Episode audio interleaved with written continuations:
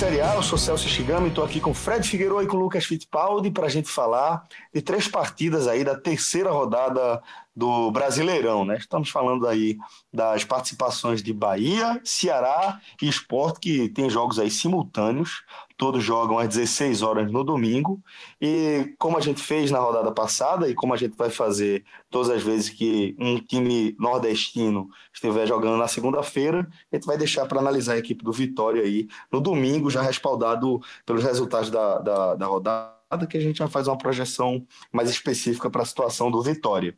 É, e a gente só vai destacar aqui para vocês, antes de a gente começar a falar dos jogos, certeza que o Lucas vai se amarrar, inclusive, aqui nessa, nessa dica que eu vou dar, que é o seguinte: a gente já falou, Lucas, que a casa do podcast 45 minutos para a gente acompanhar o Brasileirão é o Donovan's Irish Pub, né? Seja Série A, Série B, Série C, Donovan está fechado aí com a as participações dos clubes nordestinos nas é, diversas divisões do brasileiro, Lucas, e tem uma super promoção, olha que bacana.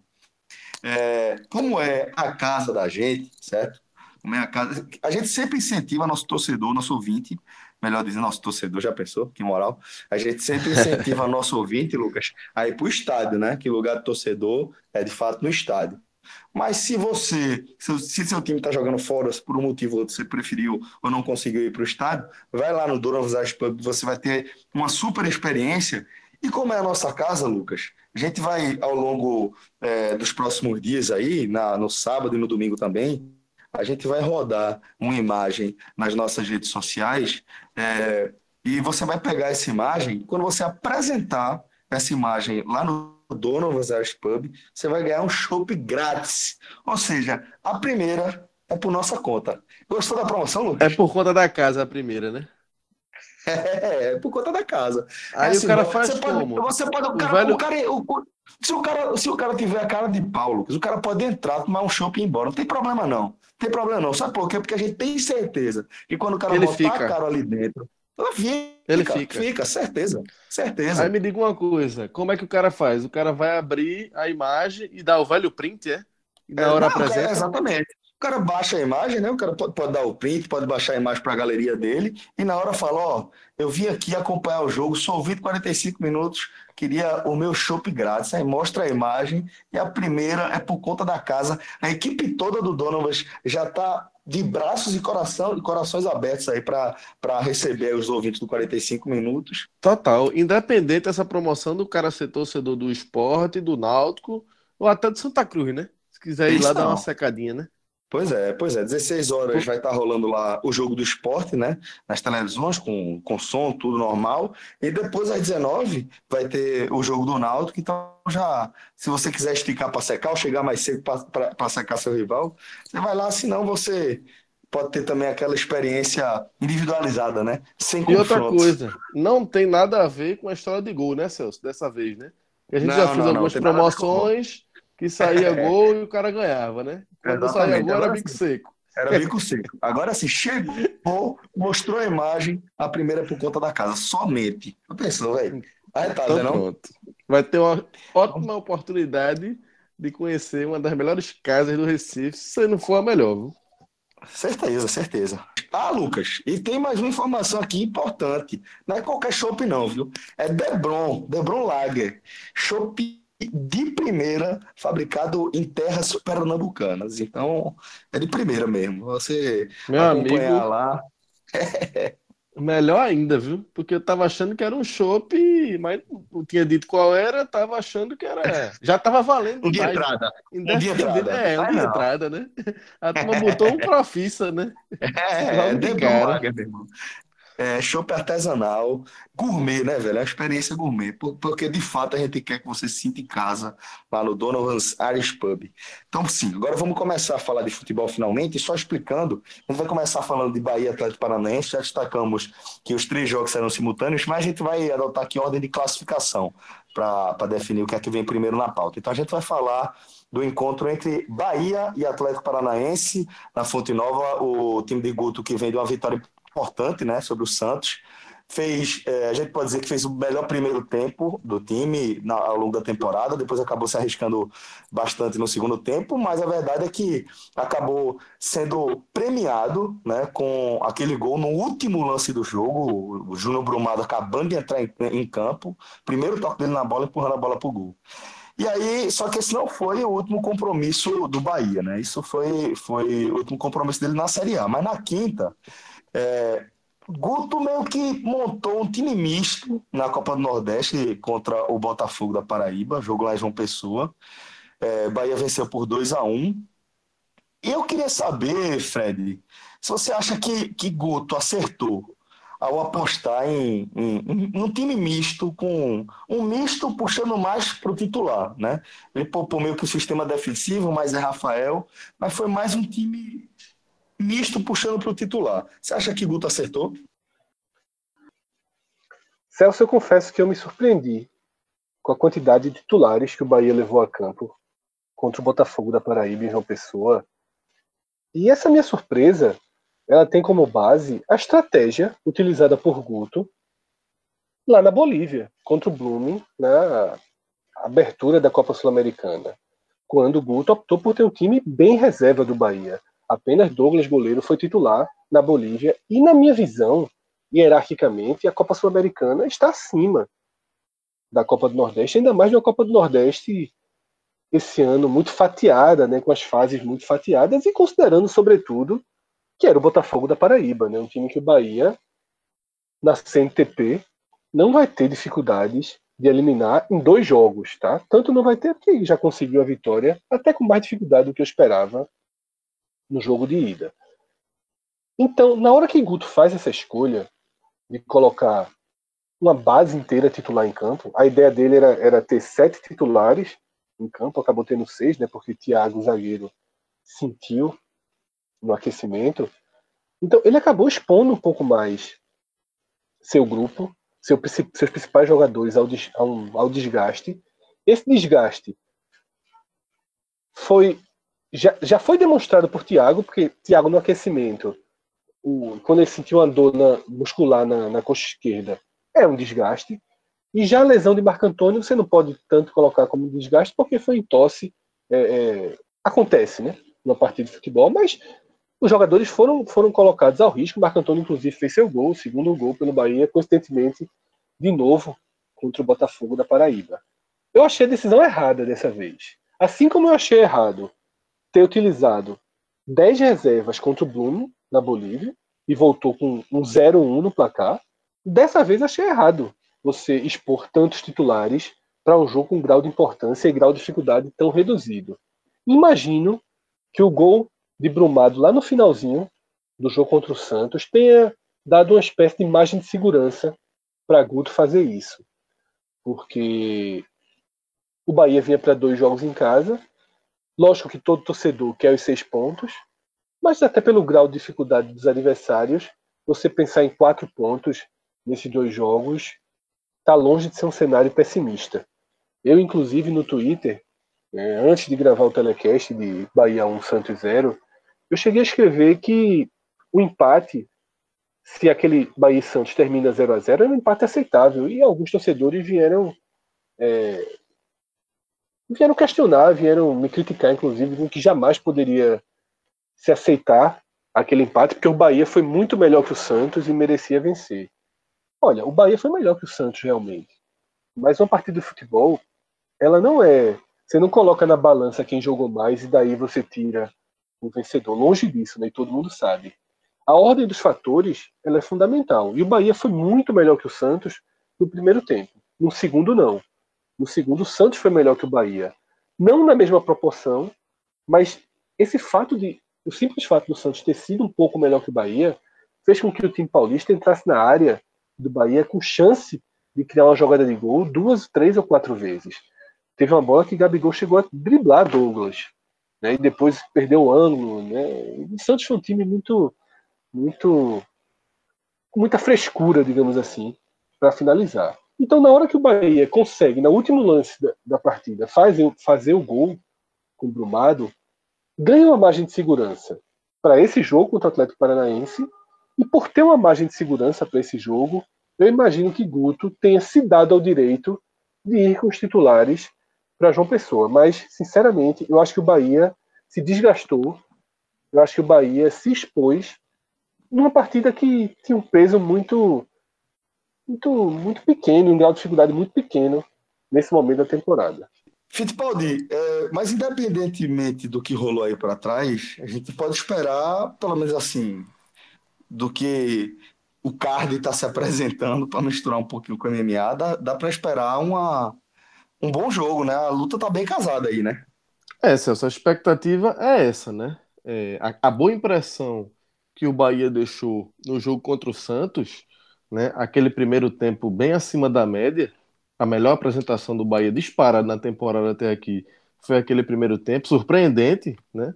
É, muita gente não estava esperando, acho que pouca gente esperava aquele domínio diante do adversário forte como o Santos, aquilo ali deu um animou, né? Mostrou o potencial que o time Bahia tem para essa temporada, um potencial que estava escondido, né? Desde o início do ano se fala sobre a qualidade do elenco do Bahia, sobre o potencial mesmo que esse time tem para jogar muito mais do que vinha jogando.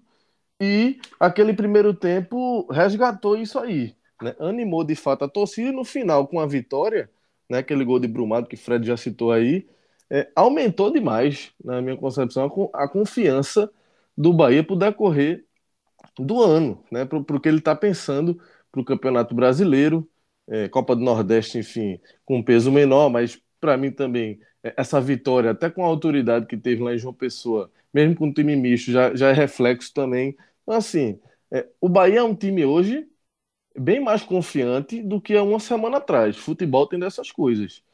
E vai enfrentar um adversário que, é, numa proporção ainda maior, chega embalado, né? Eu diria que o Atlético Paranaense ele é o time do momento no Brasil. É o time que todo mundo está querendo ver jogar. É a grande novidade desse 2018, né? O trabalho de Fernando Diniz, mais uma vez chamando a atenção, né? Um treinador que que apareceu com muito sucesso, né, com aquela campanha no Aldax, depois teve uma baixa lá no Oeste, ficou esquecido e agora retomando, voltando com tudo, né, o Atlético Paranaense que vem de, de jogos expressivos, né, estreou no Campeonato Brasileiro é, com a vitória de 5 a 1 sobre a Chapecoense, na segunda rodada arrancou um empate em 0 a 0 com o Grêmio dentro de Porto Alegre no jogaço, né, um dos melhores, se não o melhor jogo do campeonato até aqui. O Grêmio, que é um dos principais favoritos ao título, é, venceu de forma convincente o News Old Boys né, na, pela Sul-Americana. Então, atropelou o time argentino. É, então, assim, existe muita expectativa sobre o Atlético e dos dois lados, né? Sobre o Bahia também. Então, a expectativa, Celso, é de um jogo realmente franco, né? Dois times que é, ofensivos, né? Que, que gostam de jogar é, para frente, né? Com alternativas e eu espero um jogo assim, um jogo, um jogo aberto, né? um jogo é, que, assim, o Atlético Paranaense tem muito essa marca de, de Fernando Diniz, né? de toque de bola, de... Tava vendo, é, pesquisando aqui para esse jogo, é o time que mais trocou passes até agora, mais de mil passes trocados nessas duas primeiras rodadas do Campeonato é, Brasileiro. E, e, assim, um percentual de acerto de 94%. E eu agora estou até em dúvida se é, se é no Campeonato Brasileiro se é no Campeonato Brasileiro. E, no primeiro brasileiro. colocado é no Brasileiro, né? E Isso. Com 94% de acerto, um índice muito alto, né? Então, assim, estou até curioso para saber como é que isso vai se dar em campo, porque o Atlético tem sido um time que, é, dentro ou fora de casa, ele tenta é, propor seu jogo, né? Embora lá contra o Grêmio, diante da qualidade do Grêmio, teve momentos que ele ficou um pouco acuado. Mas no discurso de Fernando Diniz tem muito disso. Ele já colocou é, algumas vezes que é meta dele que o time jogue da mesma forma dentro ou fora de casa, né? Então, eu não tenho nenhuma dúvida que o Atlético vai para esse jogo querendo vencer o Bahia. Mas ao mesmo tempo, é, a gente vê um Bahia mais forte, como eu falei, só que eu também vejo um Bahia mais é, sem tanta pressão, sabe? Eu acho que aquele jogo contra o Santos de uma semana atrás existia uma pressão muito grande, inclusive sobre Guto. Guto Ferreira E a, só que a partir do momento que o time deu aquela resposta, eu vejo um Bahia hoje mais tranquilo para esse jogo. Eu não vejo, por exemplo, uma obrigação extrema de vitória o Bahia. Acho que o Bahia vai entrar para jogar o jogo. Se, se empatar o jogo, somar um pontinho não é fim do mundo. Acho que não, não abala, sabe? Então, assim, é, é um jogo bem nivelado. Eu estou esperando, até difícil de apontar é, favoritismo, mas um jogo que se desenha ser um jogo muito interessante dentro das quatro linhas. Então é isso, Celso. Para completar aqui essa primeira parte, eu acho que esse também é um jogo que a gente pode colocar assim como um jogo de afirmação para o Bahia. Pode ser um jogo de afirmação, porque se o Bahia repete aquele nível de apresentação que teve contra o Santos naquela primeira etapa, se o Bahia conquista outra vitória é, de forma convincente, vai dar um caldo, vai dar uma encorpada nesse time e pode ser que a gente já comece a visualizar um campeonato num tom um pouco mais otimista aí para o Bahia, é, Celso. Bom, Fred, é, você já, já havia apontado aí os dois possíveis desfalques que Guto deve ter, tanto o Thiago quanto o Marco Antônio, e eu vou só ler aqui as prováveis escalações dos dois times para depois querer ouvir a sua impressão sobre a partida. Você já falou um pouquinho de como é que, que o Bahia chega para esse jogo, mas queria também ter o tua análise sobre o jogo. O time de Guto deve vir com Douglas, Nino Paraíba, Lucas Fonseca, Douglas Grolli e Léo. Gregory, Elton, Vinícius, Zé Rafael e Elber ou Edgar Júnior. E na frente, Edgar ou Brumado. E o Atlético deve vir com Santos, Pavés, Paulo André e Thiago Heleno. Matheus Rosseto, Bruno Guimarães ou Jonathan, Lúcio Gonçalves e Carleto, Nicão, Guilherme e Pablo Fred. Isso, Celso. É, primeiro, essa, esse primeiro parêntese aí do Bahia é, a gente até conversou no nosso grupo de WhatsApp com o Cássio Cardoso, que é o nosso, digamos, setorista do Bahia para os telecasts e vai participar da análise desse jogo no domingo. E a gente estava conversando sobre qual seria a melhor saída para substituir Marco Antônio. Na minha visão, e ele também disse que na dele, o ideal seria abrir Edgar Júnior e colocar Brumado de centroavante. Foi assim, inclusive, que o time estava armado no, no último segundo, no último instante, quando fez o gol contra o Santos. Tem sido o plano B de Guto. É uma forma de você colocar em campo os jogadores que estão rendendo mais na temporada. Tá? Se você não tem Marco Antônio, dos reservas, quem tem mostrado mais futebol é o Júnior Brumado. E aí, como Edgar Júnior ele funciona bem aberto, você pode tirar Edgar Júnior da função de centroavante para jogar na dele, porque historicamente Edgar Júnior é um jogador que atua pelos lados, e você teria Brumado de centroavante. Porém, Cássio, ele diz que desconfia que Guto vai dar uma chance a Elber, vai dar uma nova chance a Elber para jogar entre os titulares. Elber não não fez uma grande partida em João Pessoa, mas participou ali do segundo gol. É um jogador leve, é um jogador com características parecidas com a de Marco Antônio. Então, essa, essa nossa inclusão de Elber na lista vem por uma indicação, por uma impressão é, que o Cássio Cardoso passou desse possível Bahia. Então, para ele, seria Elber de um lado, Zé Rafael do outro e Edgar Júnior mantido como centroavante. Eu perguntei para ele, e a Leone? Ele me respondeu: por ele, a Lione não deveria nem ser cogitado, mas fica como uma espécie de terceira opção aí, pensando pela cabeça de Guto. Ô, Fred, e sobre o jogo. Oi, Lucas. Se ele, se ele fizer essa opção por Elber, é, eu acho que seria uma opção coerente, no sentido de que Elber é o jogador que tem características mais parecidas, muito parecida, por sinal, com o Marco Antônio, né?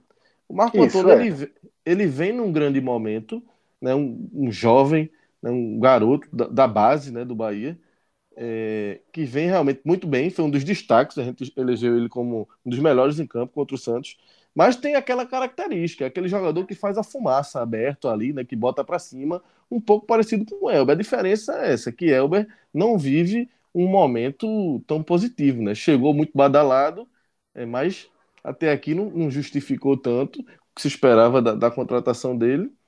e, e, e, o Marco Antônio vem se firmando cada vez mais. Agora, eu, eu, entenderia como uma troca coerente, até diante do que o time apresentou contra o Santos, ele querendo manter a mesma estrutura, ele tem essa possibilidade. Dúzia, né? porque, é, porque às vezes é difícil você ter uma reposição de um jogador por outro com características tão semelhantes.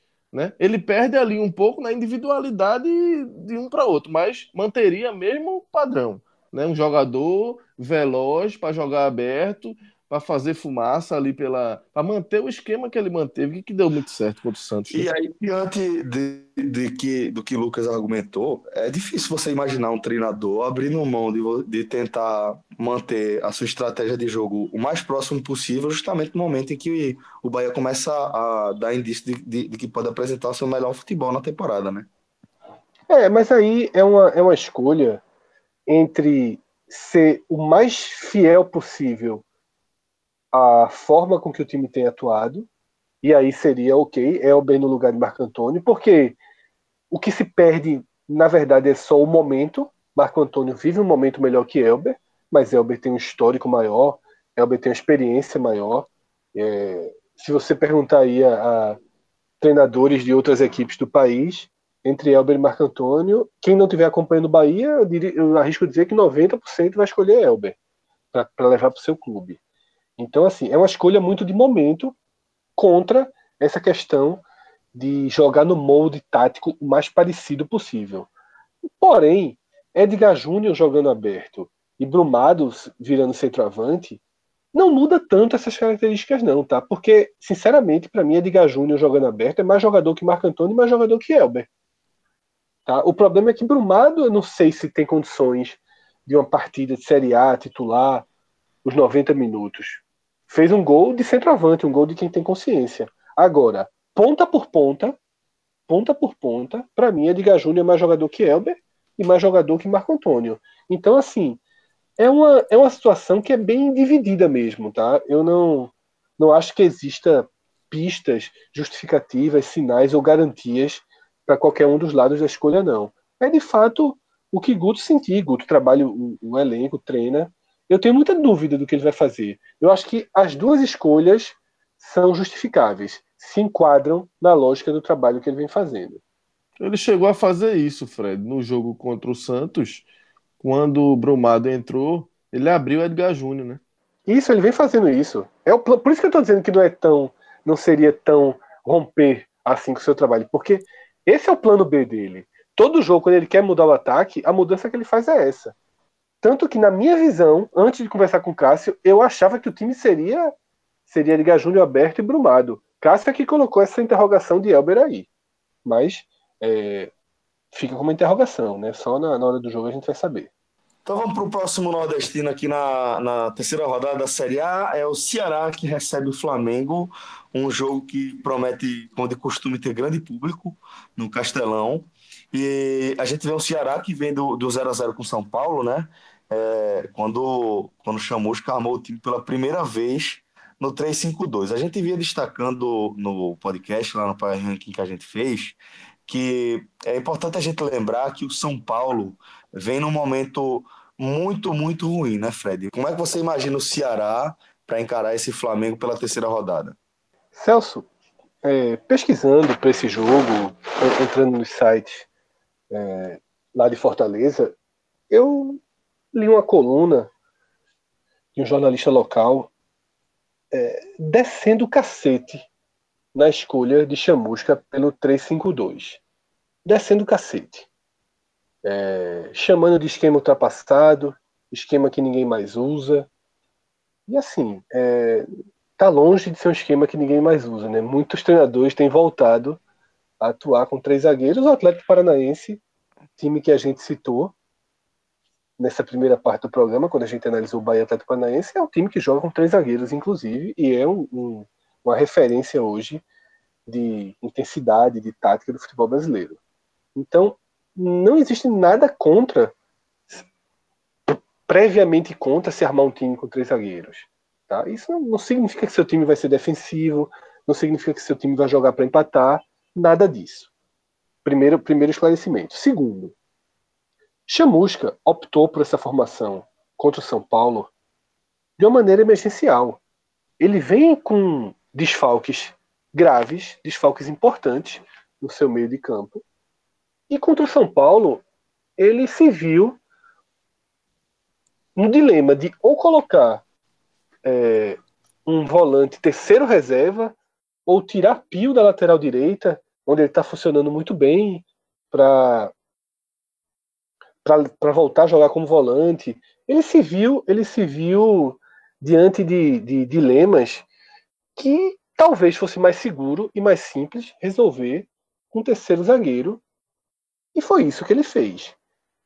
E nesse, nesse texto que eu estava lendo, o argumento era de que o Ceará devia jogar como na Série B do ano passado, como no Cearense. E eu peço até desculpa em falar isso, mas eu considero meio inocente esse, esse argumento. Porque se o Ceará tivesse jogado todo aberto, se tivesse tentado partir para cima do São Paulo, talvez tivesse perdido o jogo. E se tentar partir para cima do Flamengo, eu arrisco dizer que certamente o, o, o resultado. O Flamengo vive um, é. um, momento muito melhor que o do São Paulo. Exatamente. Tecnicamente é muito mais time hoje, mais encaixado. É, ainda que tenha seus problemas, mas eu acho que o Ceará reconhecer suas limitações técnicas é um passo fundamental para jogar a Série A. Entender que nem sempre vai somar os três pontos. Tá? O Ceará somou o pontinho dele contra o São Paulo. Se somar mais um, pontinho contra o Flamengo, já são dois. Numa sequência inicial de quatro jogos, a gente, que se fosse a gente zero. falar da importância de saber jogar, né? O campeonato, Fred. Isso. Veja só, a sequência do Ceará inicial, considerando o peso das camisas, é uma sequência para zero. Tá? É uma sequência para zero ponto em quatro partidas. O São Paulo chegou no Castelão muito vulnerável e o Ceará encontrou uma forma de fazer uma partida segura.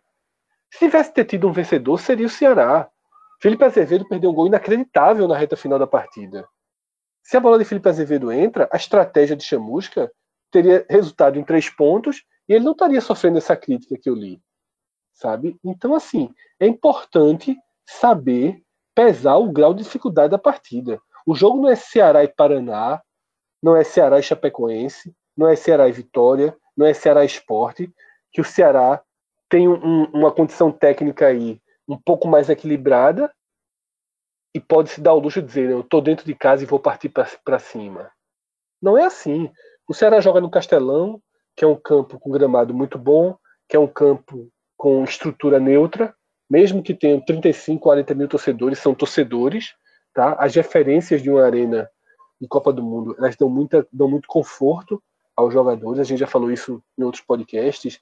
Um estudo de arquitetura mesmo que é feito, né? porque muito mais importante do que a influência da torcida é a iluminação, a distância para o banco de reserva, a, a, distância do escanteio. Esses pequenos detalhes dão, dão aos jogadores a, a, as, as referências, o conforto de se, de se jogar. Então, o Castelão é um estádio confortável para se jogar, para o visitante jogar. Como todas as arenas, tá? Como a Fonte Nova, como, como a Arena de Pernambuco e por aí vai. Então, assim, é, nessa. A gente chega às vésperas do jogo, o Chamusca só fez treinos fechados, tá? Não sinalizou se vai manter o 3-5-2 ou se volta para o 4-3-3 mesmo tendo Richardson, tá? Ele, dos seus três grandes desfalques, Richardson, Richardson, Ricardinho e Pedro Ken, ele recupera um. Ele tem Richardson dessa vez. Mas mesmo com a volta de Richardson, não há garantia que ele volte para o 4-3-3. E eu, Fred, não voltaria contra o Flamengo. Eu preferia ter um time que funcionasse bem defensivamente, porque os três zagueiros funcionaram bem defensivamente contra o São Paulo. Tá? Chamusca não sinalizou, mas na minha opinião, eu manteria a estrutura do time, trazendo apenas é, Richardson para a vaga de, de, titular. Lucas, a gente sabe que Fred é meio retranqueirozinho, é, resumindo aí o que ele falou por último, né, nessa reta final, Mas, mas você concorda com, com a análise dele de que é, Chamusca acertou ao adotar esse 3-5-2 e que acerta ao entender é, que alguns jogos precisam de uma análise diferente do, do que se fazia num estadual ou num jogo, numa competição como a Série B? Nesse caso eu concordo, viu, Celso? De fato, Fred é mais retranqueirozinho do que eu em relação ao futebol. Ele é um cara é muito menos afoito, vamos dizer, menos afoito. É, mas aí eu concordo, porque realmente, assim, se, se o Ceará tinha todos os motivos para ser precavido diante do São Paulo, né, contra o Flamengo isso é amplificado, como já foi dito por Fred. Né, o Flamengo é um dos times é, mais técnicos do campeonato, com maior poder individual. Né? Ainda que coletivamente torcedor do Flamengo esteja chateado, torcedor do Flamengo esteja cobrando protesto, né? O time é líder da Libertadores, mas, mas não tem um minuto de sossego, né? Porque realmente se espera mais, porque o time é tão bom tecnicamente que se espera muito mais, né? O sarrafo do Flamengo é muito alto. Vice-líder. Tá, Lucas, vice-líder. Vice Ele terminou líder, era, era líder, é, mas é, a... o River ganhou na quinta. Foi ultrapassado, né? É, mas, é, mas, mas tá invicto. Flamengo, enfim, mas tá invicto, pois é. E assim, no brasileiro, teve um jogo bom contra o Vitória, diante de tudo. Ter jogado com um homem a mais, prejudicado pela arbitragem, quase vence o Vitória, mesmo com um homem a menos. Jogou melhor até, em boa parte da partida, do que o Vitória. Depois, passou bem, pelo sem muita dificuldade, pelo América Mineiro. Então, assim, na Libertadores está na zona de classificação, mas é isso.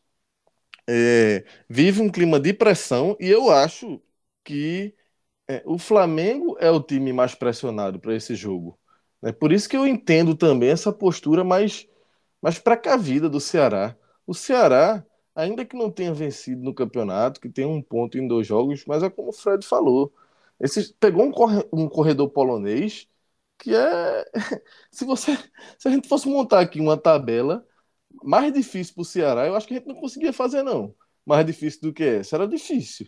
Era uma missão complicada, porque escolher a dedo esse retorno do, do, do Ceará à elite do futebol brasileiro. São quatro rodadas vindo tapa de todo lado. O cara é para ser bem-vindo, né? É o corredor é pra... Seja bem-vindo, é aqui. É, o babal, né?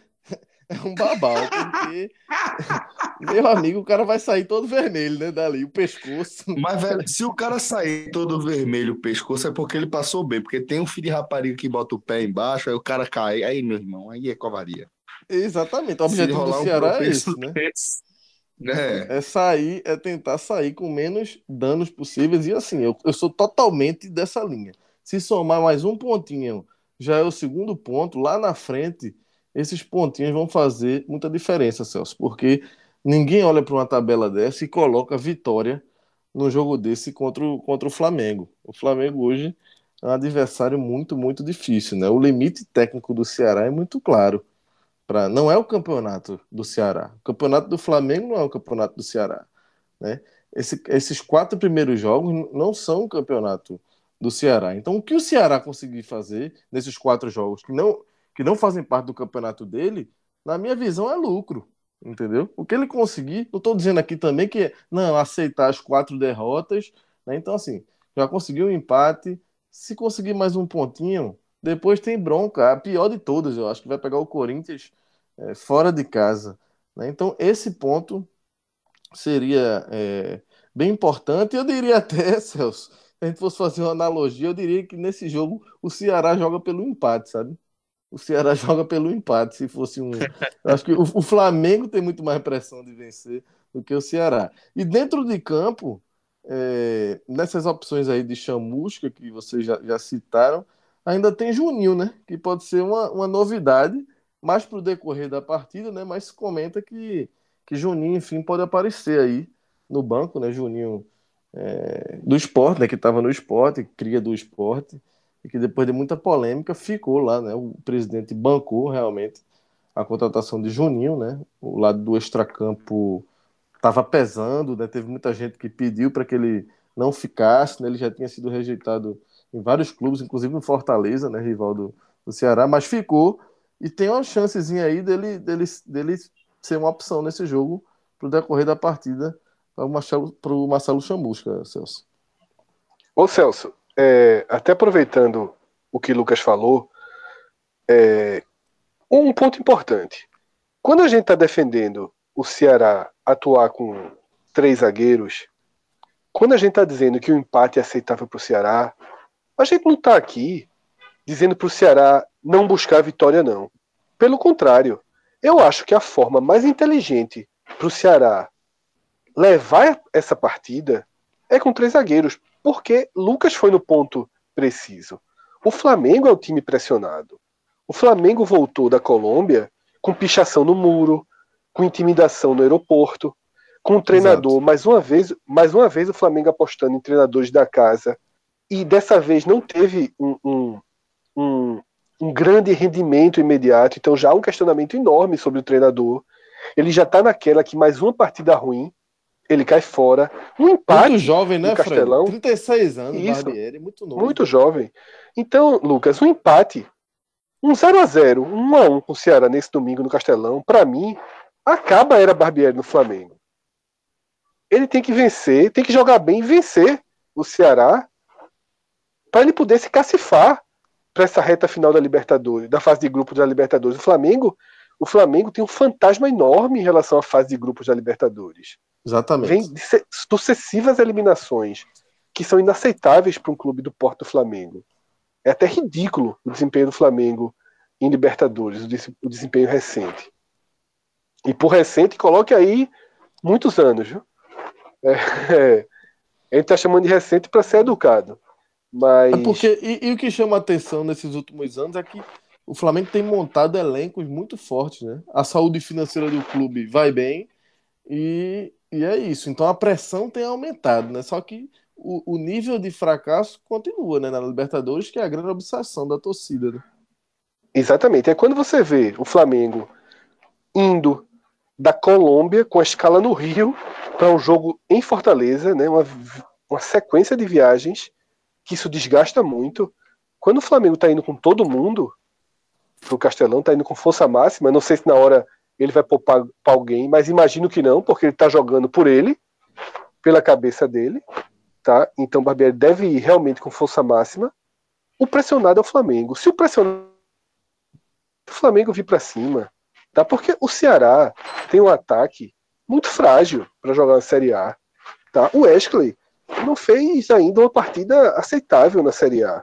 Felipe Azevedo, Felipe Azevedo a gente conhece, pô. Felipe Azevedo tem uma limitação muito grande.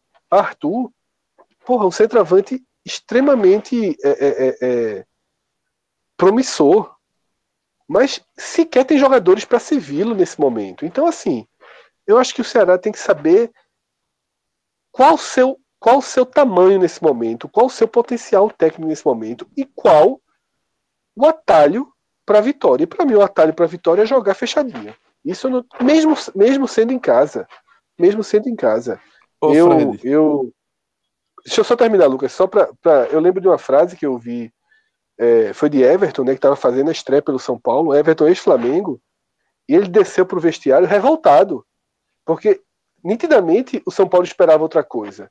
Ele falou assim na entrevista: Meu irmão, os caras em casa, velho. Estão jogando tudo fechado, todo mundo marcando o campo. Ou seja, incomoda o adversário.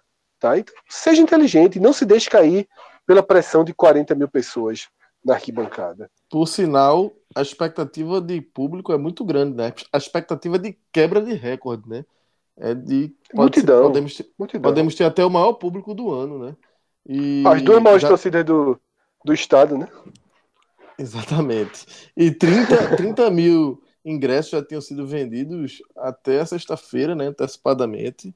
É, é jogo para mais de, de 40 mil pessoas, né, de repente. Então, uma expectativa muito grande. Inclusive, eu estou aqui com o computador aberto e a manchete quem tinha aqui na página do Flamengo, Globoesporte.com, é caos no aeroporto, né? Flamengo embarcou há pouco para Fortaleza, né? Que noite de sexta-feira e a foto diz muito, que é, é um negão do tamanho de um armário, com um dedo assim apontado para a cara de Diego, né? O Diego Meia, é o principal nome do time, não vive um grande momento, mas que demonstra, né? O texto é Diego é cercado e Flamengo embarca para Fortaleza sob protestos tensos, né? Clima de muita tensão.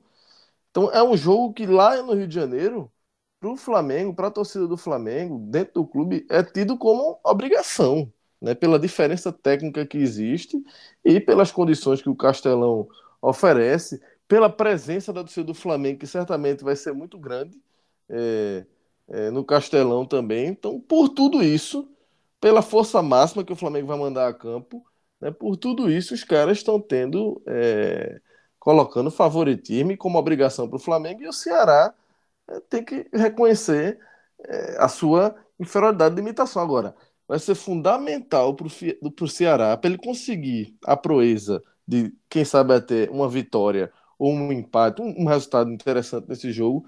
Aí não tem alternativa, Celso e Fred. Ele vai ter que jogar no limite no limite do limite do limite. Esse é o grande desafio de Marcelo Chamusca para esse jogo. Extrair o máximo do seu elenco, dos seus jogadores, que jogue fechadinho, que jogue por uma bola, mas os caras vão ter que jogar no limite esse jogo. Só passar aqui rapidinho pelas escalações, se Chamusca optar de fato por três zagueiros, né?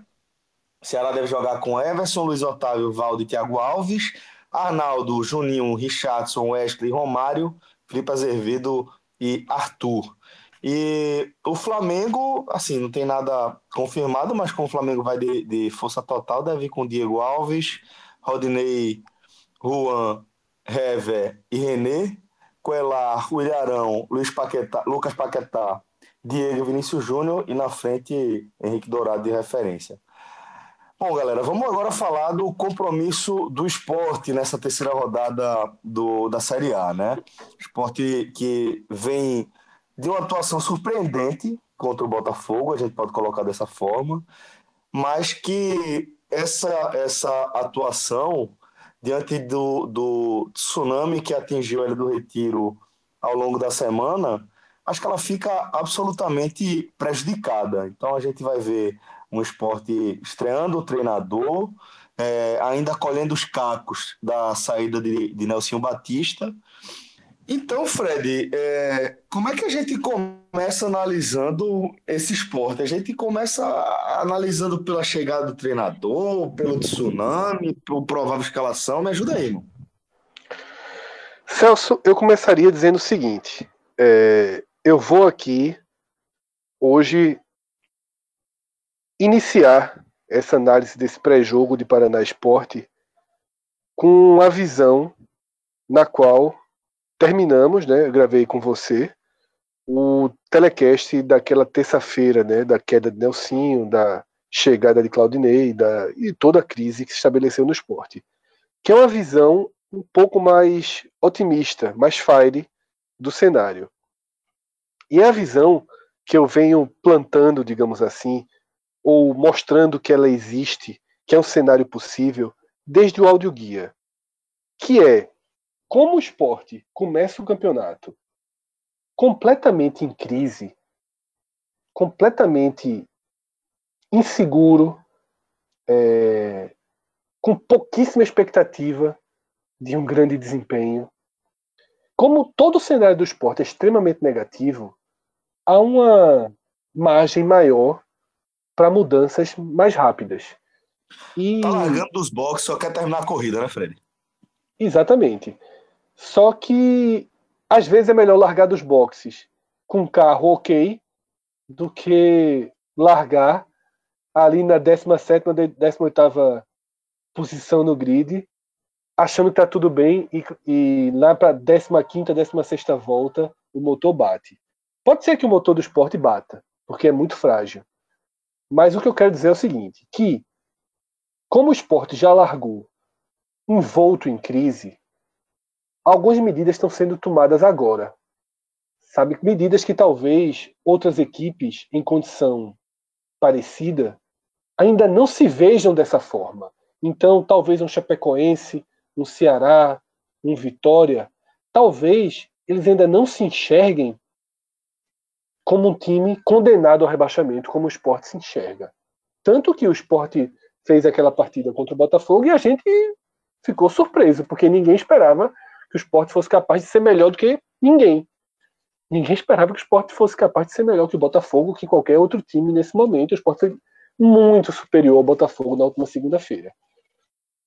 E aí vieram os fatos da terça-feira, a saída de Nelsinho, é, diretamente ligada à saída de Daniel Paulista, e o rápido e a rápida chegada de Claudinei, que já estava é, engatilhado. Eu não sei se já estava acertado ou apenas conversado, apalavrado, mas já era o plano A, caso Nelson saísse.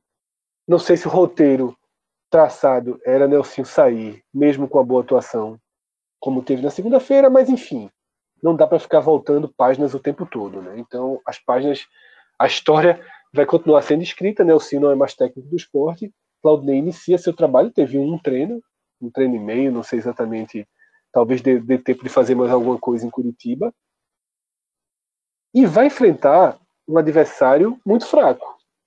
Vai enfrentar um adversário em que, se esse jogo fosse daqui a 10 rodadas, a gente estaria tratando como obrigação de vitória do esporte. Se o esporte se aliar né, até essas 10 rodadas. Mas se fosse daqui a 10 rodadas, você estaria tratando, se fosse Paraná e Bahia, Paraná e Chape, os visitantes teriam a obrigação de vitória. No início você segura um pouco mais, até pela motivação. Quem viu Paraná e Corinthians, viu Paraná partindo loucamente para cima do Corinthians nos primeiros minutos, até levar um gol, levou outro e terminou tomando 4 a 0 em casa. Ali foi um, um tapa na cara da realidade. Só que o Sport enfrenta o Paraná já tendo levado essa tapa na cara. Então são dois times que estão mal, sabem que estão mal e sabem que precisam muito dos três pontos nesse domingo, um contra o outro. São os dois piores times do campeonato. São os dois times que começam o campeonato mais atrás. A diferença é que o Paraná não tem poder de investimento para qualificar e o esporte, mesmo em crise financeira, tem um poder de investimento para qualificar, tanto que nessa sexta-feira praticamente se confirmou, né? O Palmeiras já liberou o empréstimo de Michel Bastos. É, tem Rafael, Rafael Marques também muito perto de acertar. Já se fala em G2, já se fala em outros jogadores. Eu tenho falado também desde lá de quando o Sport perdeu do Central que o objetivo é chegar em 15 reforços. E eu acho que o Sport agora está chegando em 8 ou 9. Vai chegar nos 15, tá? Até a Copa do Mundo, o esporte vai chegar nos 15 reforços. Então, o esporte é um time transição. Talvez se torne um time mais competitivo daqui para frente. Agora, precisa tirar alguma coisa desse jogo no Paraná. Porque é possível tirar. E eu aceito o empate. Porque a fase é tão ruim, se você consegue empatar, vale tudo. Quem já ouviu o que a gente falou aqui, quando, quando a gente analisou Ceará e Flamengo, é isso. Você tem que entender seus momentos. O Ceará pegou uma tabela horrível. Você tem que entender a tabela. O Sport não, o Sport pegou uma tabela ótima. Porém, o Sport em um péssimo momento. Então, o Sport está tão mal, tão mal, tão em crise, tão, tão destruído é, estruturalmente, moralmente, que se você soma dois pontos e vem para o jogo com o Bahia em casa, o jogo passou para o domingo, você pode estar tá se reerguendo aos poucos. Tá? Não precisa ter urgência para se reerguer.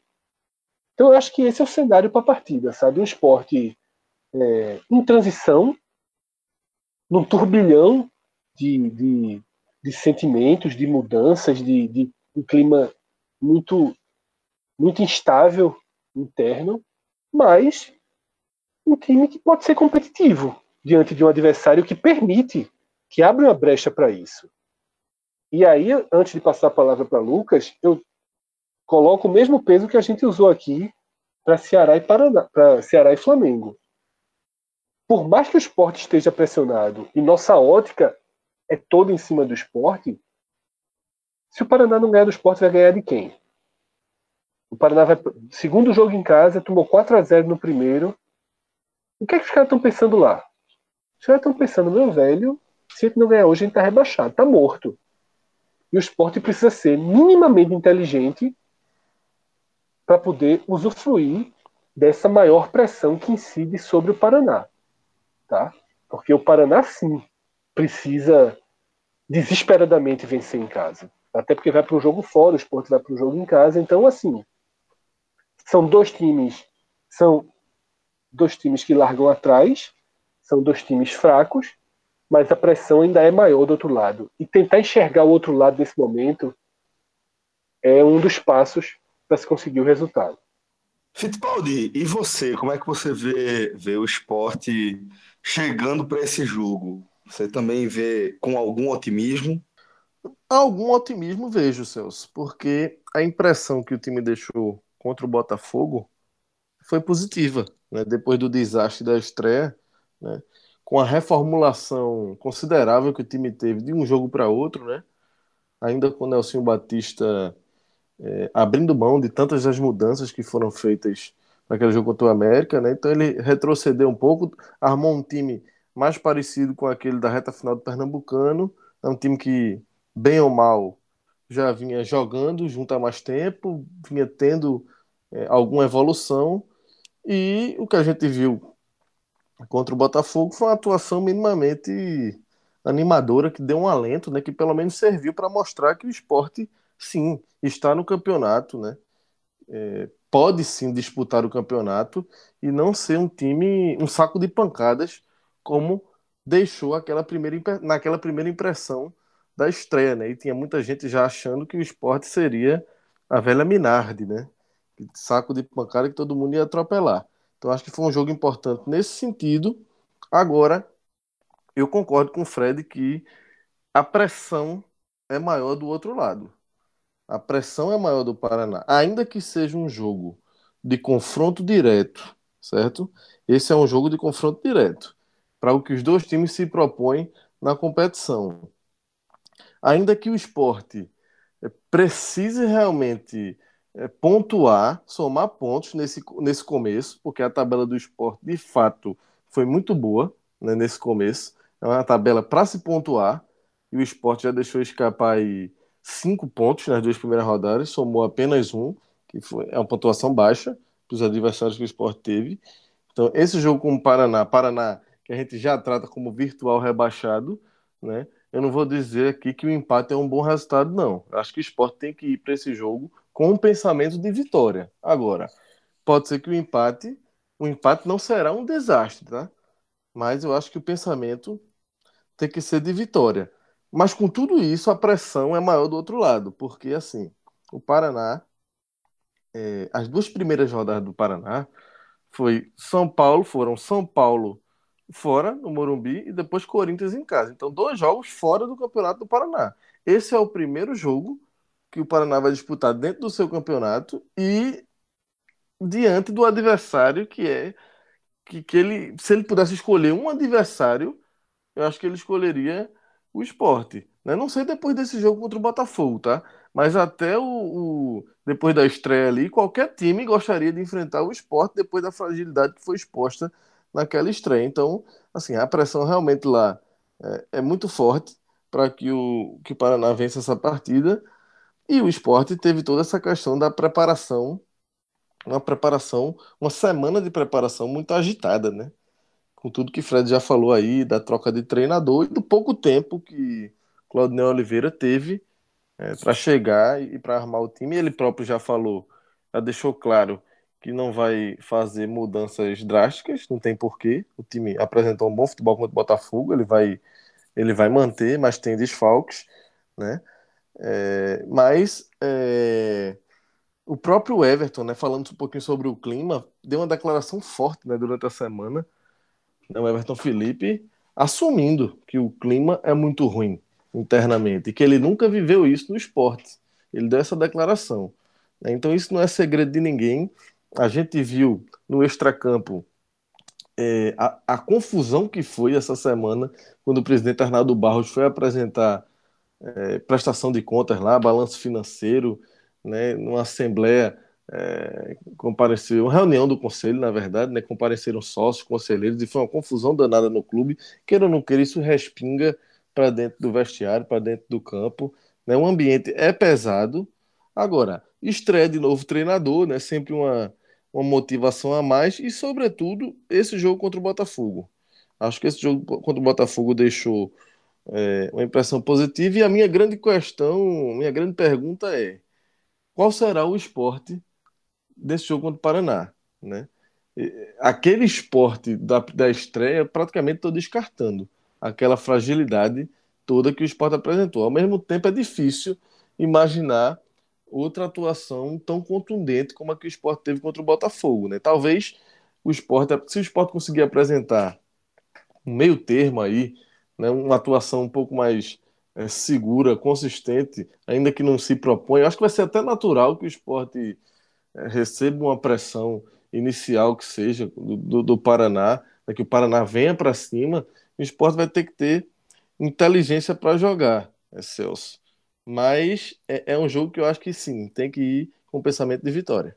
Bom, Fred, é, já sabe que, que Claudinei não vai poder contar com Gabriel e Everton Felipe. Ele confirmou o time com Maílson, Prata, Ronaldo Alves, Hernando e Sander, Anselmo, Felipe, Anselmo, Felipe Bastos e Neto Moura, Marlone, Andrigo e Rogério. A gente pode considerar de fato que Everton Felipe acaba sendo um desfalque para esse jogo, né? apesar de não ter sido titular. Celso, tanto Everton quanto o próprio Gabriel, que nem foi tão bem assim contra o Botafogo, foi um dos que não tiveram um desempenho bom, mas eles são fundamentais para que esse sistema ofensivo do esporte ganhe mobilidade. E tanto que, na ausência dos dois, quem deve fazer essa função, em tese, é Neto Moura, que também não foi bem contra o Botafogo. Até existiria outras alternativas. É, ele poderia o Claudinei poderia trazer Andrigo para o meio e colocar Rogério aberto, lançar mão do novo atacante, né, o Carlos Henrique, ou manter Rogério na frente, trazer Andrigo para o meio e colocar Igor na direita, né, já que Igor foi assim que ele rendeu bem na Ferroviária de Araraquara. Então, existiam algumas outras soluções, mas são desfalques que pesam. Tá? Você tem um Everton Felipe no banco, é uma carta na manga enorme. A prova disso é que essa carta na manga foi utilizada segunda-feira na ilha e basicamente deu a vitória ao esporte, né, que ela foi perdida nos descontos. Num gol que ele mesmo criou, né? Inclusive, toda a jogada Isso. ali, mérito total dele. Né? Agora, apesar desses dois desfalques no meio, tá, dessas duas opções de meia que o esporte perde, para mim, o X da questão continua sendo o goleiro. Tá? Porque eu não quero aqui, aqui de forma alguma criticar Maílson pelo gol sofrido contra o Botafogo. Eu achei uma bola chata, uma bola com gramado molhado, uma bola muito aberta. Né? Não foi um chute forte, mas foi um chute bem aberto. Ele se esticou, sabe? É... Talvez pudesse ter partido um pouco antes, talvez ter tido um, uma, uma questão de experiência maior para chegar na jogada, talvez, né? O goleiro experiente ele se antecipa às jogadas. Foi assim que, que Ô, Gatito defendeu o chute, o chute de Marlone, por exemplo. Ô, ô Fred, não, deixa eu fazer só uma pergunta para Lucas. Tu concorda que Fred ele é meio que o Wilson Souza dos goleiros?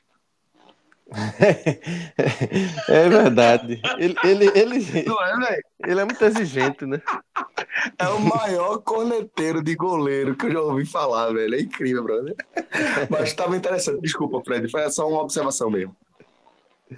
Ele Extremamente se injusta. Mais, ele se considera mais goleiro do que a Genoves. Eu também, porra!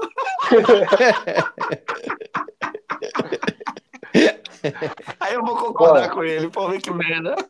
Sem brincadeira. Que não é muita coisa, não. É. Se Nelsinho, eu, eu parei de agarrar aos três anos, certo? De bater, até de bater pelada final do ano no gol. Se Nelsinho liga para mim no sábado antes, me desse sete dias lá na ilha, sete dias. Tinha jogo lá no Independência. Antes de botar, antes de botar. Nada. tinha jogo, tinha jogo no Independência. Porque aquele golzinho 40 segundos, meu amigo. Eu arrancava a cabeça do atacante. Quem, quem jogou comigo sabe. Isso o cara é não cabeceava tá aquela bola. O cara não cabeceava aquela bola na minha frente. Em mundo nenhum. Se o juiz quisesse dar pena, eu podia dar. Mas não tinha perigo de eu cheirar uma bola daquela. É duas mãos ali, é cabeça e bola, pô. Ninguém dá falta do goleiro na bola dessa, não. Era gelinho, gelinho, spray no, na orelha do atacante e bola e bola que segue. então, desculpa, Fran, depois de, de alimentar esse, esse, essa sua ira, por favor, siga a sua Fred, Maílson não falhou. o Fred da idade de Agenor, porque hoje eu sou um cara mais velho que Agenor. Não parece, não, pela lata de Agenor, que é cansada, mas eu sou bem mais velho que Agenor. Eu, da idade de Agenor, eu era muito mais goleiro que ele. Só, vê só. Pa parece, tá, amigo? Cadê nem cabelo, porra? Eu tô aqui na cabeleira do cacete, cabelão da porra crescendo. Mas vamos lá. Cuidado, tá ficando meio melegene, viu?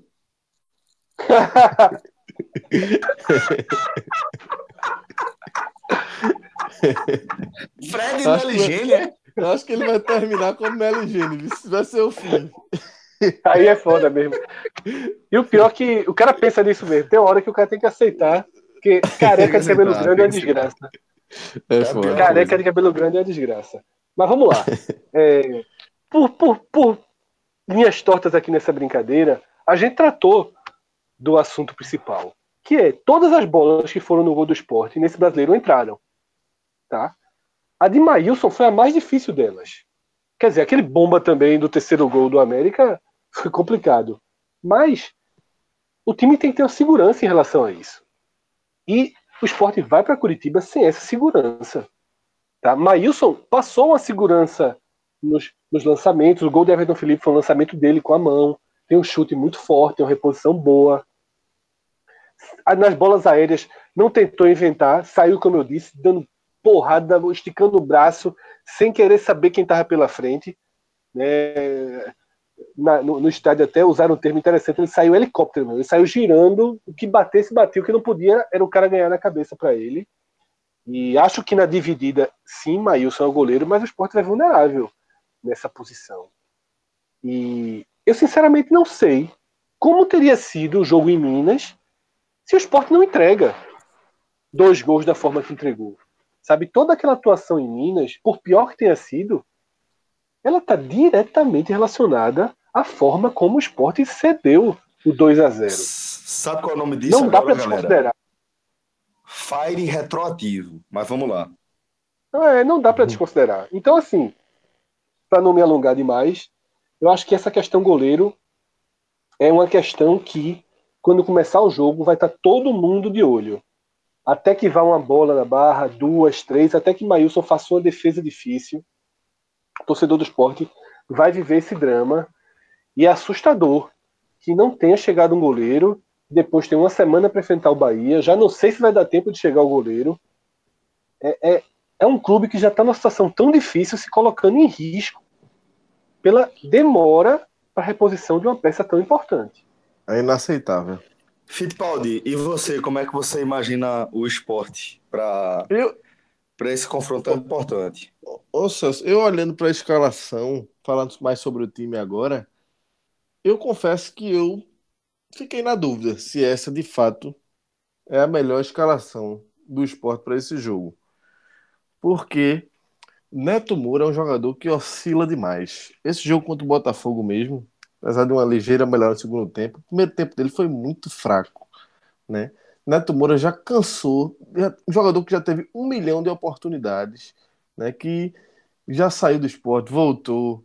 Esse ano teve nova chance, ensaiou ali no Pernambucano um bom momento, mas discreto e nunca conseguiu, sobretudo na Série A, se consolidar como um jogador de Série A.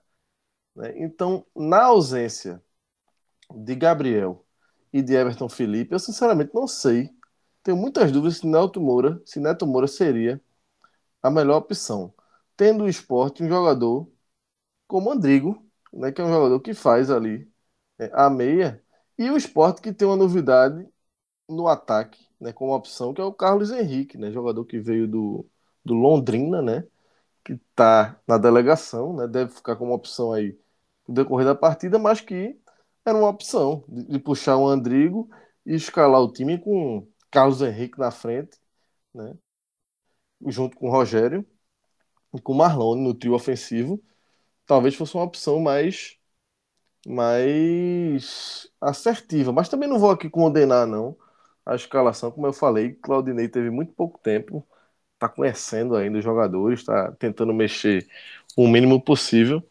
Vamos ver como é que esse time é, se comporta, Celso. O que eu sei é que realmente é um, são grandes desfalques, assim, sobretudo é, a perda de um jogador como Everton Silei para você mudar o jogo no segundo tempo, né? Eu acho que ele é um cara que vem evoluindo demais, técnica e fisicamente. É, fisicamente é, é, um jogador de muita explosão e ele, ele entrando no segundo tempo, ele realmente pegando o adversário mais cansado, faz diferença. Aquele gol, quando saiu aquele gol do Botafogo, a gente já estava comentando antes que é um jogador que ia entrar ali para dar um calor, que podia fazer diferença. Foi o que acabou acontecendo. Então, diante da carência que o esporte tem de peças, né, é um grande desfalque.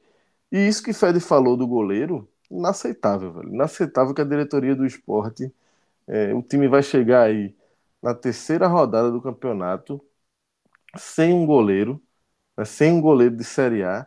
A gente viu o exemplo do Botafogo. O que Gatito Fernandes fez na Ilha do Retiro mostra o que é um goleiro para um time, né? Como se precisasse, né? Porque um clube que tem Magrão aí há mais de 10 anos fazendo o que faz, né? É. Levando o esporte para onde levou. Né? Então, assim, o esporte está jogando, é muito complicado, pô. Nada contra o garoto, o Maílson, pode ter uma carreira promissora aí, mas está longe, né? É uma posição muito crucial, é uma posição muito chave, talvez a mais de todas. Talvez seja a posição mais importante de um time, seja o goleiro. Né? E o esporte parece que está brincando, né? Depois do, depois do que aconteceu na estreia, todo aquele problema da Genô, o esporte está empurrando com a barriga essa questão que pode custar um preço alto, Celso. O Paraná, que deve ser basicamente o mesmo time que enfrentou o Corinthians, vai com o Luiz Carlos, Alemão, Gesiel, Rayan e Mansur, Johnny Lucas, Wesley Dias e Caio Henrique, Rafael Alemão, Silvinho e Carlos.